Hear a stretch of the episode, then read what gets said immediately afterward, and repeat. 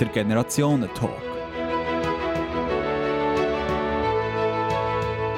Mit Nils Jocher und dem Ivo Knill. Was bedeutet Männlichkeit? Das fragen wir heute im Generationentalk. Zwei Herren, die sich beide zum Thema Gleichberechtigung politisch engagieren.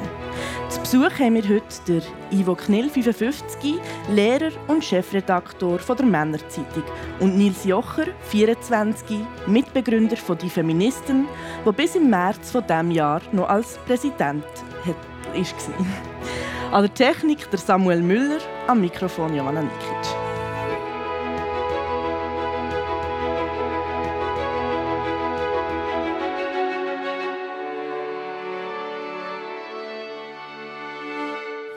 Herr Knill, ihr befasst euch mit den wichtigen Themen für einen Mann. Wie sieht nach euch die heutige Gesellschaft der Mann an? Grosse Frage am Anfang. Ja, ich glaube, es hat verschiedene Blicke auf den Mann. Es gibt einen sehr kritischen Blick auf den Mann, wo der Mann als Vertreter noch vom Patriarchat, von einer kapitalistischen Wirtschaft, von einem unterdrückerischen System sieht. Es gibt einen Blick auf den Mann, der eine Chance drin sieht, dass viele Männer sich als Väter in der Familie engagieren. Es gibt einen Blick auf den Mann, der im Kino getroffen werden kann, wo er der Held ist, wie immer. Also ich glaube, Männlichkeit ist ein extrem breites Spektrum, wo, wo immer wieder aufgeht. Und wo, glaube auch immer wieder von verschiedenen Seiten wie auch gereizt wird. Also viele Leute reiben sich an dem Begriff äh, Männlichkeit äh, und das macht es eigentlich spannend, das Feld. Mhm. Herr Jocher, wie seht ihr das? Ich würde insofern anschließen, als dass ich das eine schöne Vorstellung finde, ähm, wo der Ivo Knill skizziert hat von der vielseitigen Männlichkeit. Und ich glaube, das stimmt auch. Das ist, das ist absolut richtig. Aber ich muss schon sagen, dass ich in meinem Alltag oder in meinem Umfeld das nicht so breit wahrnehme, sondern dass man oft schon noch sehr fest an erstaunlich einfältigen Männlichkeitsbilder festhaltet und ich das eigentlich relativ schade finde, dass man wie die starre, starrere Rollenvorstellungen eigentlich immer noch hat. Und das, was der, der Ivo eben skizziert hat, das wäre ja eigentlich das Schöne, dass, man, dass es vielleicht noch ein bisschen vielfältigere Vorstellungen von Männlichkeit gibt. Und ihr habt jetzt gerade hier ähm, ein sehr starkes Rollenbild angesprochen. Könnt ihr da etwas dazu sagen oder das ein bisschen ausführen? Was ist denn das für ein Bild vom Mann? Ja, das ist eine gute Frage. Nein, ähm, also ich glaube, so die ganze Klassik, die man halt immer wieder hört, die Vorstellung vom Mann, der die Familie ernährt oder halt besonders stark ist und nicht so gut ist im Emotionen zeigen, der Verantwortung übernimmt, wo, ähm, wo auch physisch stark ist, nicht nur emotional. Ähm, das sind so ein die Klassiker, die man, wo man immer wieder sieht. Es ist mir schon klar, dass natürlich auch die Realität eben ist viel, viel differenzierter und so, aber ich glaube, das ist schon auch ein Bild, wo sich ähm, auch heute noch sehr viele junge Männer wieder orientieren ähm, und das mindestens mindestens subtil probieren anzustreben. Inwiefern ist es denn euch ein Anliegen, das Bild vom Mann zu verändern oder besser gesagt das eigene Bild vom Mann? Ich glaube, das ist eine, eine Art Selbstbefreiung. Also ich bin eigentlich eindeutig im Patriarchat aufgewachsen. Mein Vater ist, äh, ist Patriarch, also Vater von sieben Kindern und am Tisch zu oberst gehockt und hat wirklich gesagt, was durchgeht und ein bisschen brausiger Kaib und so. Und eigentlich habe ich vieles an ihm bewundert, aber eigentlich hat er natürlich auch einen riesen Rucksack getragen. Also es war klar, dass er das Geld heimbringen muss. Es war auch klar, dass er nicht so einen Moment mit uns hatte. Immer wenn es ein bisschen emotional geworden ist, ist meine Mutter gekommen, mit einem italienischen Temperament. Und sie hat eigentlich den ganzen innerfamiliären Teil hat sie dann bespielt. Und er ist dort er ist einfach der, der für den Rahmen sorgen Oder ich habe in meiner Schule Lehrer gesehen, die Berufsjahr und Berufsjahr dort waren und eigentlich so im Amt erstarrt sind. Und die haben einfach müssen den Mann gehen und durchziehen und durchbeissen. Und ich habe schon das Gefühl, also das ist, wenn man so ein bisschen schaut, woher kommt die Männerbewegung, kommt sie genauso aus, aus der Zeit, eigentlich, wo das Patriarchat so ins Wanken gekommen ist wo man als jüngerer Mann sich gefragt hat, ist das die Männlichkeit, die ich leben will? Und ähm, ich habe das Gefühl, oder ich habe das Gefühl, ich gehöre einer Generation von Männern an, die, die so ein Befreiungserlebnis hatten. Also zum Beispiel wo wir mit der Männerzeitung angefangen haben zu schreiben, ist eine der ersten Nummern war Teilzeitarbeit. Das war ein Begriff, der hier exotisch war. Und wir haben auch so Medienspiegel gemacht, geschaut, was wird in den Zeitungen so berichtet über Männer, Männlichkeit. Da war monatenweise überhaupt nichts so Väterlichkeit, so Teilzeitarbeit, so all diese Themen, die jetzt recht präsent sind. Und das ist eigentlich das, was ich, was ich wahrnehme. Also natürlich gibt es immer noch die alten Stereotypen, wie es Nils gesagt hat. Aber gleichzeitig glaube ich, sind wir auch in einer Zeit, wo, wo wir die Chance haben, als Männer zu sagen, ich suche da meinen eigenen Weg, ich, ich gehe einen neuen Weg. Und für mich, jetzt von meiner Generation, ist es sehr spürbar gewesen, dass ich jetzt ich auf Teilzeit, ich habe viel Zeit mit dem Kind verbracht und so, also ich habe vieles können anders machen als mein Vater und habe eigentlich großes Glück dabei. Was kann denn eurer Meinung nach der Mann heute besser machen, Herr Jocher? Also im Vergleich zu Männern früher, oder? Genau. Ja, also ich denke sicher mal, oder etwas, was ich am liebsten immer sage, ist halt Privilegien wahrnehmen. Also ich glaube, es ist schon einfach so, dass Männer nach wie vor in unserer Gesellschaft markant privilegierter sind in der Mehrheit der Fälle, wie Frauen das sind und man wie auch gewisse, gewisse Verantwortung muss wahrnehmen oder sich mindestens anerkennen, ähm, dass man als Mann vielleicht äh, ja, eine andere Rolle hat ähm, in den gesellschaftlichen Strukturen und vieles auch einfacher ist und man wie dort das einerseits muss erkennen und dann auch sich selber muss, muss hinterfragen und dann hin und wieder vielleicht auch zurücknehmen. Also ich meine, haben nach wie vor ähm, ist Gewalt an Frauen oder Gewalt, die von Männern ausgeübt an Frauen, ist ein riesiges Thema. Ähm, und Männer sind wie mehrheitlich in diesen Machtpositionen, äh, wo, man, wo man Gesellschaft kann gestalten und kann verändern kann. Und dort äh, müssten wie Männer auch ihre, ihre Verantwortung wahrnehmen und etwas probieren verändern diesbezüglich. Ihr habt vorhin etwas angesprochen, beispielsweise gerade Teilzeitarbeit, in einem an Vaterschaftsurlaub etc. geht dort auch rein. Ähm, das sind aber Privilegien, die der Mann beispielsweise nicht hat. Wie seht ihr das? Noch nicht, ja, genau. Also dort, dort bin ich absolut äh, wahrscheinlich einig mit, mit Ivo, dass man das auf, de, auf diesem Gebiet muss man auch schaffen, dass natürlich äh, eben, dass man Vaterschaftsurlaub hat, dass man ein Modell hat, wo, ähm, wo wirklich Gleichberechtigung kann stattfinden kann ähm, und gleichzeitig finde ich einfach, muss man wie aufpassen, dass man nicht in so ein männliches Mimimi verfällt, wo man irgendwie findet, ja, aber wir sind doch eigentlich die Armen und man muss sich jetzt endlich mal auf die Bedürfnisse der Männer schauen und so. Ich glaube, so schlimm, so schlimm steht es nicht um die Männer ähm, und ihr Wohlbefinden sind, oder ihre Privilegien in unserer Gesellschaft. Ähm, aber klar, das sind Themen, die man muss angehen, wo man auch etwas muss machen muss. Auch Wehrpflicht kann man von mir aus abschaffen. Ähm, all diese Themen. Also meine Erfahrung zu Privilegien ist, dass Privilegien meistens so vorne so glänzen und hinten ist so ein kleines Etikett und dort ist ein Preis drauf. Also mir ist so gegangen, wir haben nach dem Studium, also wir haben beide studiert, meine Frau und ich, und haben Kinder im Studium schon gehabt und haben das immer recht gut aufgeteilt. Und nach dem Studium es eigentlich so, gewesen, dass ich das Privileg hatte, mehr zu arbeiten. Also das ist schon ein Privileg, weil ich einfach in, in weniger Zeit mehr Geld verdient, weil sie Medizin studiert hat und eigentlich gar nicht hätte können, also da 100 Stunden arbeiten und die Hälfte verdienen. Und dann hatte ich eigentlich das Privileg vom ja, mehr Verdiener gehabt. Aber eben, es ist nachher der Preis, dass ich auch mehr haben müssen verdienen und dass es gar nicht so einfach war, nachher dort zum Beispiel zu reduzieren. Und ich glaube, mit, von dem her, also ich finde, Privilegien hinterfragen heisst auch, manchmal eben zu schauen, was ist das Preisschild. Und ich finde eine Gesellschaft interessant, wo, wo man eben nicht Privilegien hat. Also auch das Privileg der Frauen ist, dass sie näher an den Kind sind. Und dort ist dann auch wieder ein Preis dahinter, dass sie vielleicht eben weiter weg sind von der Wirtschaftswelt. Und von dem her habe ich das Gefühl, man tut immer gut daran, um, wenn etwas als Privileg daherkommt, um noch zweimal überlegen, ob man das antreten soll. Also so ein bisschen zwei Seiten von einer Medaille. Ein Privileg kann genauso gut auch einschränken, würde ich sagen. Absolut, ja. Also so, ja. Und darum ist, ich finde, neue Rollen sind, sind eigentlich vielmal ein riesiger Gewinn auch für die Männer. Man tut manchmal so, wie wenn Männer müssen jetzt wahnsinnig äh, viel abgeben und wenn es ein riesiger Verlust wäre, Feminismus uns bedrohen und so, ich habe das Gefühl, aus männlicher Sicht kann man sehr viel profitieren.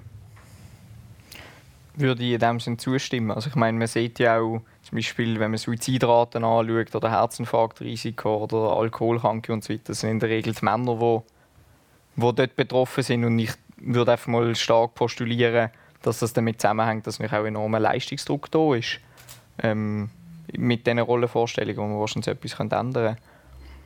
Vielleicht gerade dir, Herr Jocher, wie steht ihr zum Begriff Feminismus? Geht es da mehr darum, die Frauen oder besser gesagt Männer bezüglich der Frauenwelt zu sensibilisieren oder sich auch für die Gleichberechtigung der Männer einzusetzen? Oder was?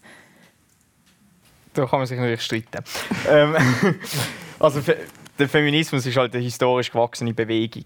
Ähm, und mindestens in meinem Verständnis, im Verständnis von vielen anderen Menschen, geht es darum, gegen Diskriminierungsstrukturen anzukämpfen. Aber es kommt natürlich aus dem heraus, dass man wie sagt, und darum heisst ja Feminismus, dass wie man analysiert hat, okay, Frauen sind offenbar in unserer Gesellschaft in sehr vielen Bereichen markant schlechter gestellt als Männer, sofern man sich in diesem binären Geschlechtersystem ähm, bewegen will. Und dass man wie an dem will arbeiten ähm, und darum will, will wie schauen, dass man dort die Gleichberechtigung anbekommt. Und natürlich beinhaltet das aus meiner Perspektive auch, dass, ähm, dass man daran schafft, dass es eine Gleichberechtigung gibt, dass in gewissen Bereichen allenfalls Männer mehr Recht bekommen, eben zum Beispiel den Vaterschaftsurlaub ähm, oder bei der Wehrpflicht ähm, in dem Sinne. Aber es geht halt wie nicht, also darum heisst ja Feminismus, es geht wie nicht darum zu sagen, ähm, alle Menschen sind gleich und darum setzen wir uns nur für das ein, sondern man will, wie man im Begriff darauf aufmerksam machen, dass es ein, ein Missverhältnis gibt ähm, von der Gleichberechtigung, wo aktuell vor allem die Frauen betrifft. Das ist vergleichbar aus meiner Sicht wie bei der Black Lives Matter Bewegung, wo dann die Leute kommen und sagen, oh, wieso sagen der Black Lives Matter? Es geht um All Lives Matter. Stimmt, stellt dann niemand den Frage. Es ist wie bei der Gleichberechtigung, stellt auch niemand den Frage, dass alle sollen gleichberechtigt sein sollen. Aber der Name ist ein, ein Mittel, um darauf aufmerksam zu machen, dass ein Missverhältnis besteht. Und darum geht es um Feminismus. Wie seht ihr das, Herr Knill? Ich bin kein Feminist.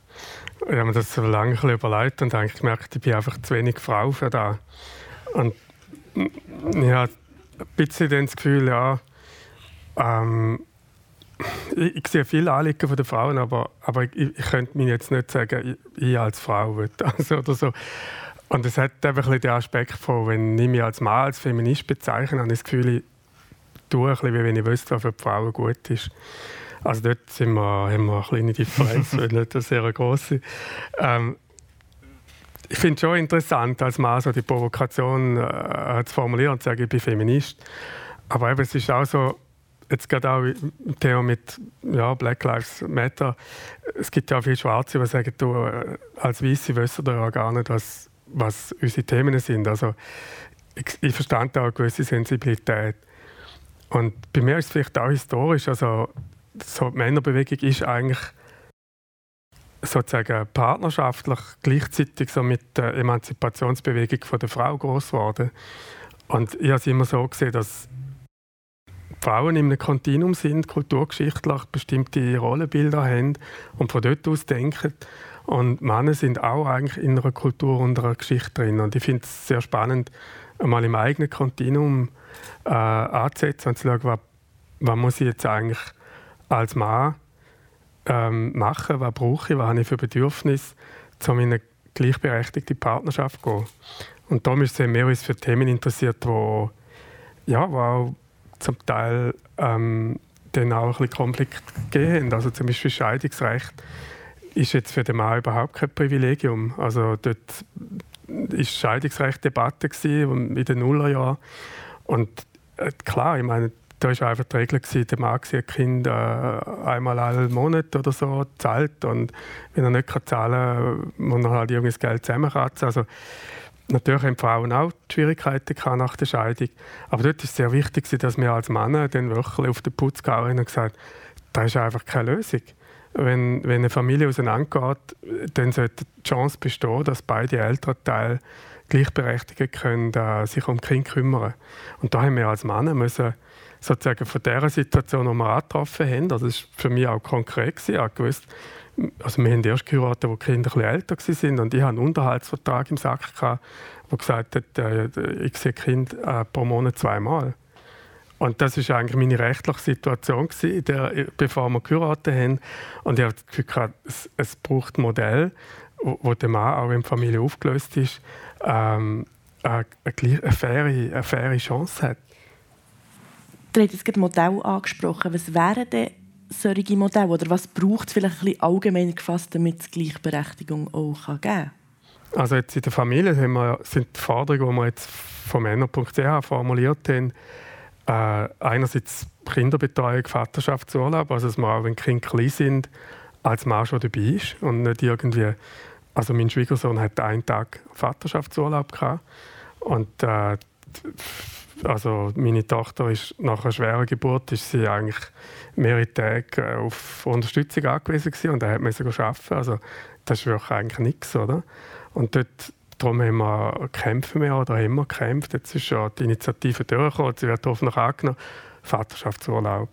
Und im, im Bereich von der Scheidung äh, gibt es jetzt Modelle, auch dank unserem Einsatz, wo alternierende ähm, Obhut vorgesehen, wo also beide Elternteile sich können die finanziell und, und Betreuungszeit eigentlich, die, also finanzieller Aufwand und Betreuungsaufwand, können miteinander teilen. Und das nicht einfach jemand, das wäre normalerweise die Frau, sozusagen Kind hat und der andere Teil äh, für die Finanzen zuständig ist.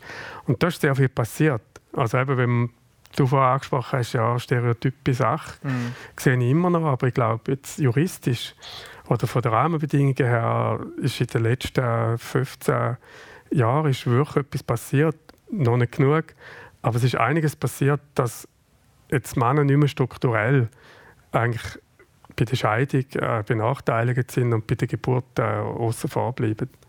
Was sagt ihr da dazu? Was braucht es, für dass es Gleichstellung kann geben kann? Ja, ist schon noch einiges. Ähm, also ich überhaupt nicht irgendwie Engagement schlechter reden oder so. Ich glaube, es ist sehr viel in die absolut richtig, richtig passiert. Aber eben, ich meine, wir stimmen jetzt ab über Vaterschaftsurlaub von zwei Wochen. Und ich meine, also das ist einfach lächerlich. Zwei Wochen, das ist Common Sense, hoffentlich. Ähm, aber ja, jetzt stimmen wir mal über das ab und das ist der erste Schritt in die richtige Richtung. Aber ich glaube, ein fortschrittliches Verständnis wäre wär deutlich mehr und dann vorzugsweise auch noch ältere Zeit, wo man gemeinsam kann sich einigen wie man das verteilt, ähm, obendrauf. Ähm, und ganz generell natürlich irgendwie die, die Sorgearbeit oder Care-Arbeit, wie man es will nennen, ähm, wo ja schon sehr ungleich verteilt ist. Ähm, und da muss man sich auch irgendwelche Modelle überlegen, wie man das angemessen kann löhnen, dass man in der Gesellschaft anerkennt, dass es Arbeit ist, Kinder dass es Arbeit ist, alte Leute zu pflegen und zu betreuen ähm, und dass das halt aktuell Arbeit ist, von mehrheitlich Frauen wahrnehmen. Also die Mascha Madeurin ist ja so eine Ökonomin, hat mal ausgerechnet, dass wenn es mir recht ist, 100 Milliarden Franken jedes Jahr eigentlich der Frau entgehen ähm, durch das Missverhältnis von einerseits der Löhnen und andererseits der Care-Arbeit. Und dann eben natürlich das Zweite sicher auch Lohnshare, ähm, wo man muss anschauen muss, ähm, dass, dass es dort konsequente Kontrolle gibt, dass, man, dass es auf die Lohndiskriminierungen nicht mehr gibt. Weil sonst ist man schnell an dem Beispiel, das du vorhin skizziert hast, wo es sich einfach rechnet, wenn der Mann geht arbeiten und da kann man, da kann man gar niemandem einen Vorwurf machen. Gut, das war jetzt eine Ausbildungssituation, das ist nochmal anders. Aber wenn natürlich jemand muss die bleiben oder will die bleiben, um Kinder zu betreuen ähm, und auf der Mann den höheren Lohn hat, dann ist man natürlich schnell wieder in diesen alten in den alten Strukturen. Und, das ist auch schon gesagt worden, flächendeckend Kinderbetreuung, ähm, wo in dem Sinne einfach kostenlos ist, dass man, dass man wirklich die Möglichkeit hat, ähm, das in Anspruch nehmen und es nicht mehr, ähm, nicht mehr vom Einkommen abhängig ist, ob man, oder wie man, sie, wie man sein Leben kann gestalten kann als, als gleichberechtigtes Paar. Glaubt ihr, dass es da angenommen es gäbe jetzt die Lohnschere nicht, dass es da einen Unterschied gäbe von der Rollenverteilung? Also, das ist jetzt ein eine hypothetische Frage, würde ich jetzt mal sagen. Also, weil es ist ja es ist eine, eine Tatsache, dass ähm, Familien sind enorm, enorm benachteiligt. Und, und das ein Aspekt ist, also zum Beispiel nur schon Steuergesetz, wo, wo sich halt beide Einkommen addieren und wo man in eine albtraumhafte Progression kommt, wenn man das Modell hat, dass zum Beispiel beide im akademischen Beruf 80 Prozent arbeiten. Gleichzeitig Betreuungskosten, die astronomisch sind. Und da, also da habe ich das Gefühl, äh, also meine Kinder sind jetzt 30 und 33 und ich habe das Gefühl, wo wir Kinder hatten, ist es noch fast einfacher gewesen. Also wir haben für Krippe 20 Franken gezahlt und die Krankenkasse war 150 Franken oder so. Also die Lebenskosten für eine Familie sind, äh, sind tiefer gewesen. Und jetzt hat eigentlich eine junge Familie muss enorm viel arbeiten. Also es langt auch ein Akademikerlohn eigentlich nicht für eine Familie. Die Familie muss, in der Schweiz ist das Familienbudget von einer vierköpfigen Familie ist 10.000 Franken im Schnitt. Und das Geld muss verdient werden. Und ich meine, das tönt jetzt alles nach einem Haufen Zahlen. Aber das heißt einfach, die Freiheit, um das Leben ein bisschen einrichten, die nimmt eigentlich ab. Also man muss immer mehr Zeit in, in die Erwerbsarbeit investieren und Zeit zum, ich meine, Betreuungsarbeit, das stimmt, das ist Arbeit, aber es ist eigentlich auch, eigentlich hat man auch Kinder, wenn man mit denen zusammen sind. Aber da, wo wir in der Schweiz sind, arbeitet, artet wirklich Arbeit aus. Also man muss sich alles aufteilen, es ist alles sehr vielseitig. Und ich sehe eigentlich, ich sehe es jetzt weniger so in den Rollenbildern. Mhm. Ich habe das Gefühl, der Parkour, wo, wo eine Familie drauf geht heute, hat so viele Hindernisse, dass viele dann am Schluss sagen, ach, komm, wir gehen auf, äh, gang du arbeiten, ich bleibe daheim. Und dort müssen wir, müssen wir ansetzen, das ist von mir aus gesehen klar. Und ich habe das Gefühl, ich glaube, es liegt nicht an den Rollenbildern, wenn man schaut, wie sich die Familie, also es gibt ja immer die Statistiken, Männer tun nur 30 Prozent der Hausarbeit übernehmen, oder das ist ein riesiges Schrei. Ähm, aber wenn man zusammenzählt, wie viel das Männer für die Arbeit und Frauen für den Haushalt und Frauen für die Arbeit und so, alle Arbeiten, die bei der Familie anfallen, wenn man das anschaut, wie das aufgeteilt wird, dann stellt man fest, der Ehepaar organisiert sich solidarisch. Es ist komplementär, der eine schafft ein bisschen mehr, der andere macht ein bisschen mehr Haushalt. Aber insgesamt ist eigentlich die Aufteilung zwischen den Partnern sehr solidarisch. Und ich habe die tiefe Überzeugung, dass wenn man Menschen eigentlich machen lässt, sind sie solidarisch. Und wir müssen dafür sorgen, dass die Familienpolitik nicht einen riesen Druck aufbaut, dass die Leute in die alten Modelle zurückkehren. Was müssen, ja, nein. ja, ich würde insofern einhocken, als dass es natürlich schon stimmt, dass in der gesamten Arbeitsstunde das zwischen diesen zwei Geschlechtern ähm, gleich aufteilt ist. Und ich teile das Grundverständnis, dass die Menschen solidarisch handeln und sich äh, gegenseitig irgendwie noch das Gute wollen. Gleichzeitig ist es natürlich schon so, dass einfach über, über also in der Statistik die Frauen halt mehr von der Sorgearbeit übernehmen und die Männer eher in der Erwerbsarbeit sind. Und das führt natürlich dann zu einem Problem, was zu Streit kommt, wo dann nachher vielleicht ähm, die Frau während Jahren nur die Heim war oder mehrheitlich die Heim war und der, der Mann natürlich dadurch, dass er immer im Erwerbsleben war, Karriereschritt gemacht hat, ähm, im Job in einer anderen Situation ist dann nachher. Ja, das, das würde ich ja schon. Die Situationen, wo scheinbar der Mann das Privileg, Privileg hat, ja. Oder? aber wenn die Scheidung kommt, dann hat der Mann zu dem Privileg her eben wieder das Preisschild und zahlt dann. Also ähm, da, was wir haben, ist, ist eigentlich äh, nicht gerecht, weil es zu viel Druck im System mhm. hat. Mhm. Also, und es ist klar, also, ähm, ich habe es vorher so getan, wenn ich der, der Haupternährer wäre. Wir haben uns immer wieder aufgeteilt. Ja. Und ich finde es natürlich super, also, dass wir jetzt als Paar, wir, wir haben wirklich das Privileg, mal schafft ein Partner mehr, mal der andere. Mhm. Jetzt, bin ich, jetzt bin ich ein bisschen die Frau im Spiel, oder? Und mhm. da schaffe ich ein bisschen weniger mhm. und das ist doch auch super. Also ja, ich, ich habe ich hab das Gefühl, ähm, ich will da nicht irgendwie Konflikt aus der Welt schieben, mhm. aber ich sehe es weniger das Mann-Frau-Ding, wo da so ein riesiger Konflikt ist, sondern ich finde es ich find's schlimm, welche Rahmenbedingungen das Familien haben. Was sollten wir den nächsten Generationen weitergeben, damit sich die Rahmenbedingungen können verändern können? Vielleicht eben auch gerade in Bezug auf Rollenbilder? Ja, also ich, also ich habe das Gefühl, wir leben heute in einer Gesellschaft, das ist wie ein riesiges Mikro. Und natürlich ähm, kann man immer nur sagen, ja, Schlagzeug ist immer an der Kasse und Rollenbilder sind miserabel und weiss ich was. Aber eigentlich hat es noch nie so viel Freiheit gegeben wie heute, zum, äh, zum ein selbstbestimmtes, egalitäres und partnerschaftliches Leben führen. Und meine Botschaft, ich bin jetzt da als Vertreter von der älteren mhm. Generation, ist eigentlich, hey, wählt aus. Es ist möglich. Also, es ist möglich. Man kann ein total spannendes Leben führen als Mann und Frau. Man, kann, man, kann, man muss es auch nicht immer halb-halb machen. Es gibt, man kann im Verlauf eines Lebens kann man viel ausprobieren. So frei wie jetzt ist die Gesellschaft noch nie gewesen. Und natürlich das Zweite, ja, eben familienpolitische Rahmenbedingungen verbessern. Was sagt ihr da dazu, Herr Jocher? Ich sehe es erstaunlich ähnlich, aber vielleicht unerwarteterweise weniger positiv. ähm, ich denke schon, dass, dass es einzelne Leute gibt, die in dieser Position sind, wo man auswählen kann, wo man sich kann ausleben und einigermaßen frei sind. Und ich finde auch, das soll man auf jeden Fall nutzen und sich selber sein und so weiter.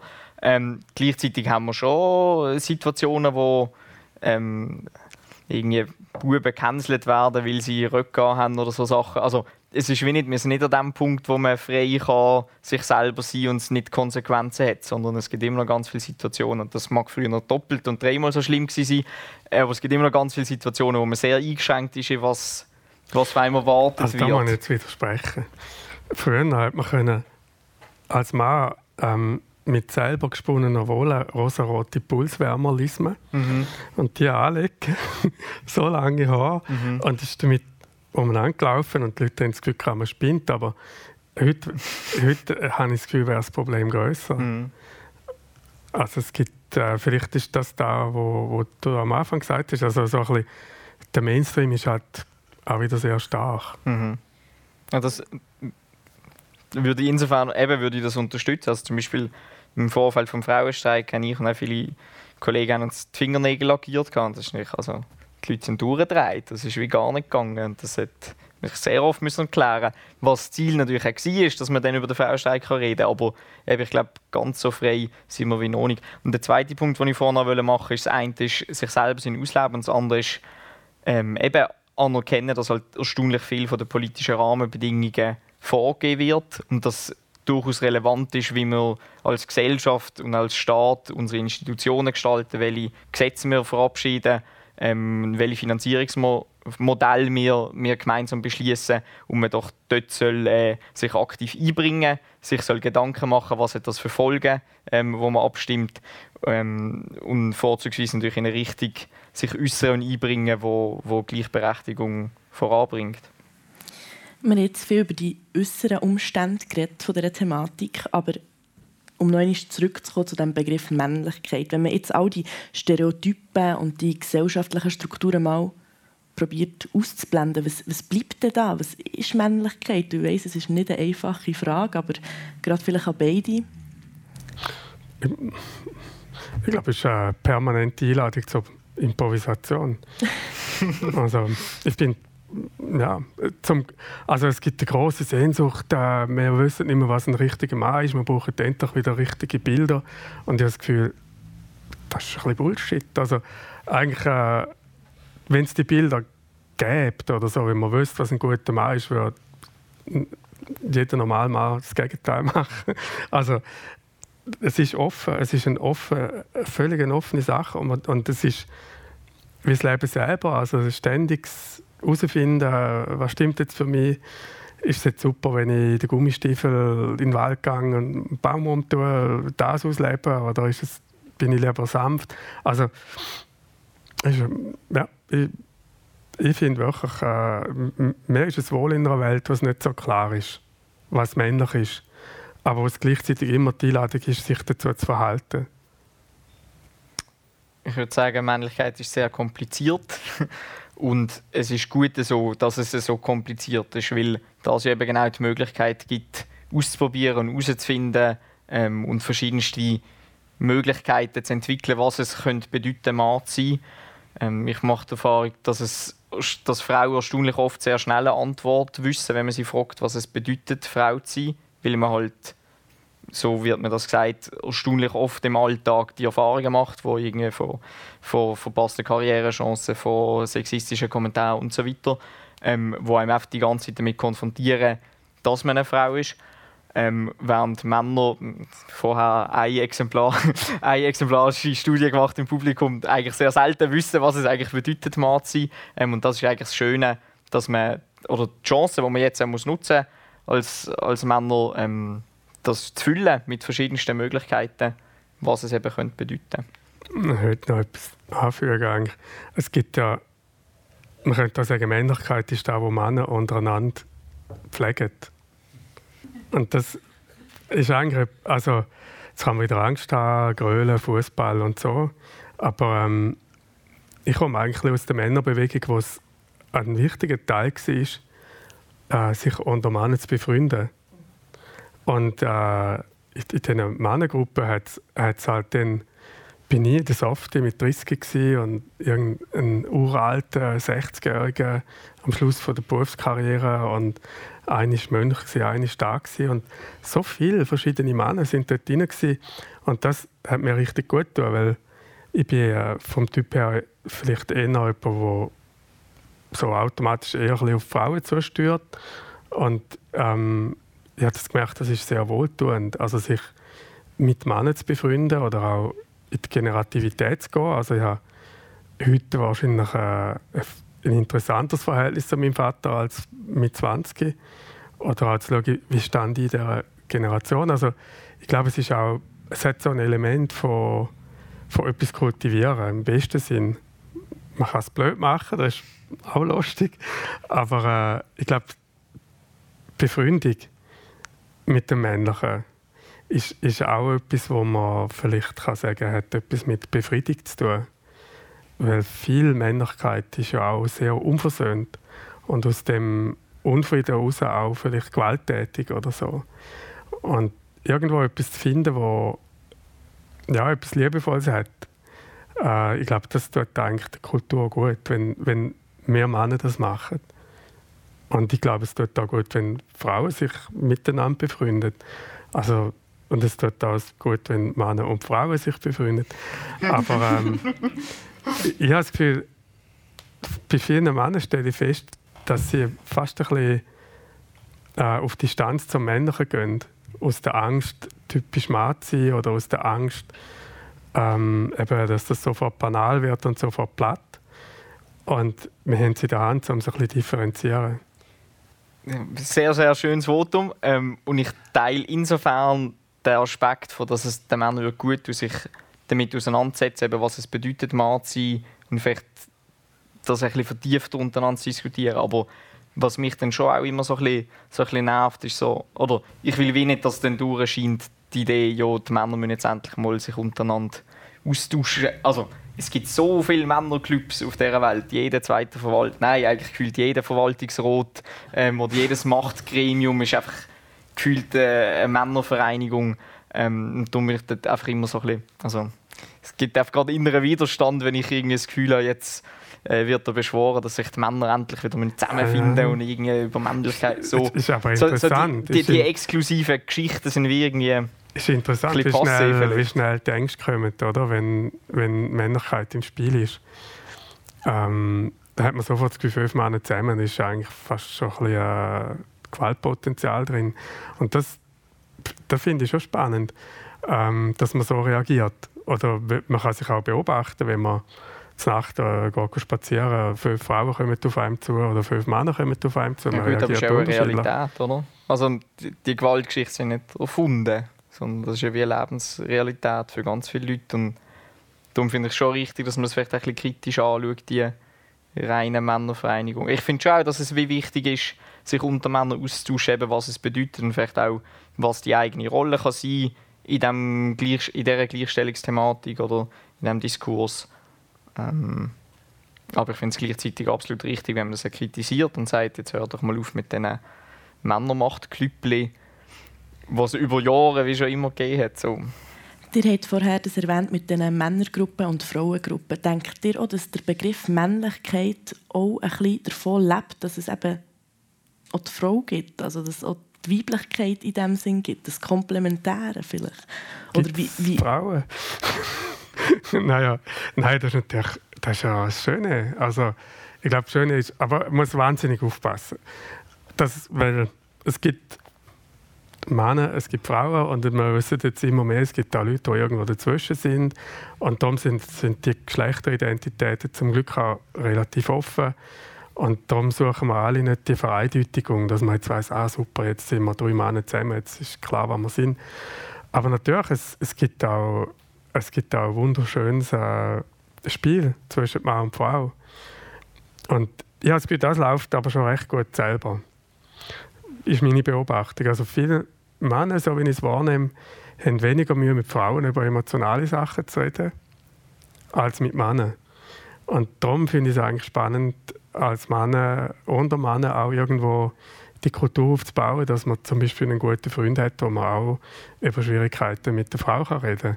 Die Frauen machen das sehr stark. Also die, meine Mutter hat permanent mit allen über ihre Probleme mit dem Vater geredet und mein Vater ist einfach das schweigende Etwas gewesen. Und ähm, der Schritt von uns Männern kann sein, zu schauen, uns dort ein bisschen von der emotionalen Vorherrschaft der Frau ein bisschen zu befreien und zu sagen, ja, ich kann mit einem guten Freund darüber reden, wie geht es mir in der Partnerschaft. Und da können wir einfach nur gewöhnen. Und ich glaube, wir haben mal, also abgesehen von allem, was ich mache, habe ich auch noch tanzen. Und ähm, wir haben mal eine Mannentanzgruppe ins Leben gerufen. Und wir haben das Gefühl, also die Frauen sind sozusagen an der Tür gewesen, am Innenschauen, die hat das so interessiert. Wenn wir, was machen jetzt die? Und eigentlich elektrisiert es ja auch. Also wenn, wenn Männer untereinander ein gutes Verhältnis haben, beobachte ich, dass, dass das die Frauen eigentlich gut finden. Vielleicht haben sie das Gefühl, gut, dann äh, müssen nicht alles mehr übernehmen. Aber es ist klar, also das Spiel zwischen Mann und Frau ist eigentlich äh, etwas Schönes. Denkt ihr, dass ihr andere Möglichkeiten in eurem Leben hättet gehabt, wenn ihr vielleicht Frauen wäret gewesen? Also, ja, da musst du fast besser wissen. Oder? Ja, ich, also ich denke schon. Aber ähm, ich bin nicht unzufrieden. Ich habe das Gefühl, ich habe an vielen Stellen profitiert. Aber eben sind natürlich dann so Sachen, eben so Aspekte, wenn man vielleicht mal äh, eben über Emotionen will reden oder Lust hat, mit dem Rock ins Theater gehen oder ähm, seine Finger anmalen und so weiter, ähm, dass dann das weniger kritisch angeschaut wird, so ähm, wie das jetzt gemacht wird, wenn ich mich würde oder tue so verhalten.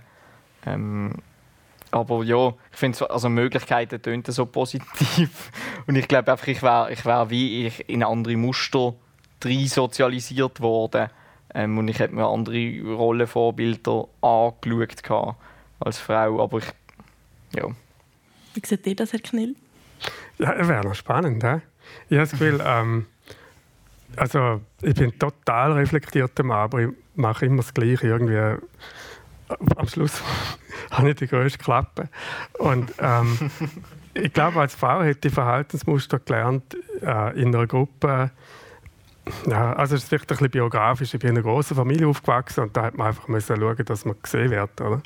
Aber ähm, irgendwie, ich finde es immer spannend, wie Frauen sich können mit einer gewissen Dezenz bewegen. Also nicht immer das Gefühl haben, wenn es ein Problem gibt, muss ich sofort eine Lösung präsentieren, sondern kann man sagen, du helfst mir. Das haben sie in meinem Leben noch nicht so viel mal gesagt. Also ich hätte vielleicht andere Tools gelernt, mhm. irgendwie ähm, mit Problemen umzugehen. Zum Beispiel, jetzt habe ich das Gefühl, wenn es ein Problem gibt, muss ich etwas machen. Und vielleicht als Frau das Gefühl, ja, wenn es ein Problem gibt, mal schauen, vielleicht hält man jemanden oder irgendetwas und so. Das wäre noch spannend. Wäre das jetzt etwas, was man als typisch männlich anschauen könnte, abschließend? Also, wir haben jetzt relativ lange über den Begriff Männlichkeit geredet, aber so eine richtige Definition ist da noch nicht ganz durchgedrückt. Was könnte man jetzt da sagen? Was, was zusammenfassend vielleicht? Nichts nicht. Nein, es wird, es wird, es wird, also hoffentlich nicht. Ähm, eben, ich glaube, das ist wichtig, dass es eben auch so frei ist und etwas, etwas sehr Individuelles auch ist. Schlussendlich, was man für sich unter Männlichkeit definiert. Und ich finde, das ist ja ganz wichtig, dass wir das alle auch für sich selber können, können sagen Ich bin ein Mann und ich bin so und so. Ähm, und das kann dann alles Mögliche sein. Und ich finde es eigentlich recht wichtig, dass wir nicht von der Gesellschaft so die klare Vorstellung kommt, nur weil du äh, Mann bist oder dich als Mann identifizierst, musst du so und so und so sein. Sondern dass man da, dass man da völlig frei ist. Und natürlich gibt es dann vielleicht statistisch irgendwelche Muster, die öfters vorkommen wie andere, aber das ist eigentlich irrelevant, weil das, was zählt, ist das, was man selber empfindet, ob man, wenn man das Gefühl hat, ich bin Mann, ja oder nein. Und wenn ja, dann ist man Mann und das, was man macht, ist männlich. Vielleicht, also wenn ich mir immer wieder überlege, ist, ist schon, dass Männer eigentlich nicht so häufig Kinder gebären. Und ich glaube,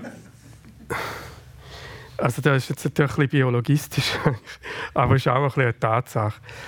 Ähm, Kommt aber vor.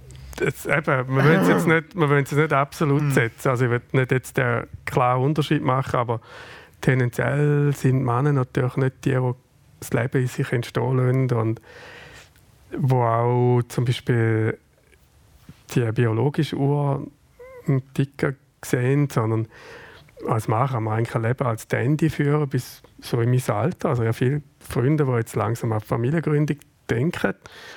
Und das ist natürlich etwas, was Frauen nicht können.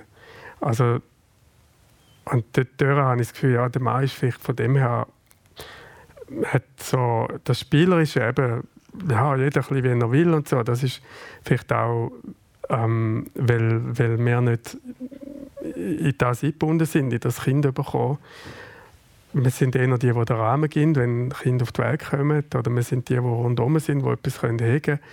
Und das gibt schon einen anderen Blick auf die Welt, denke ich. Also, dass zum Beispiel männliches Risikoverhalten äh, ergibt sich vielleicht aus dem heraus, dass man im Prinzip kann nach dem Motto leben, zeugen und verschwinden, oder? Und für die Frauen ist das ganz anders. Also dort ist Leben etwas, wo, wo wächst. Und der Mann muss würde sagen, wo reift, muss den Weg finden zu dem Leben hegen. Es ist nicht einfach gehen. Und die Frauen ist dort, die sind schon dort, die sind schon vom Körper irgendwie viel stärker an dem Punkt. Und von dem her hat es vielleicht auch Männlichkeit, hat vielleicht auch etwas, was sehr stark auch sich über ein Leben entwickelt. Also vom, vom Bubi bis zum ja, jungen Mann zum Mann, da ist natürlich eine, eine Entwicklung drin. Und das finde ich auch spannend. Ich würde den Punkt nochmal unterstützen, von, dass es nicht abschließend ist. Also, da könnte man jetzt nochmal äh, drei überfüllen äh, mit Gender Studies Vorlesungen und so, aber ich meine, Transgender, das, das ist eine Realität und es gibt Männer, die Kinder gebären und ich würde wie nicht alle Geschlechtsunterschiede aus dem Biologischen ableiten. Ähm, aber das ist wie nochmal ein ganz anderes Thema und ich denke, natürlich in den meisten Fällen ähm, sind Menschen cisgender und es überschneidet sich in dem Sinn Körperlichkeit mit dem Geschlecht, das bei der Geburt zugeordnet wurde, aber es gibt wie es gibt auch die anderen Fälle und das ist genauso natürlich und normal. Ja, dann bedanke ich mich bei euch und ähm, dann würden wir dann schon zum zweiten Teil übergehen. Ähm, an der Technik ist der Samuel Müller und am Mikrofon Johanna Nikic. Der Generationentalk. mit Nils Jocher und dem Ivo Knill.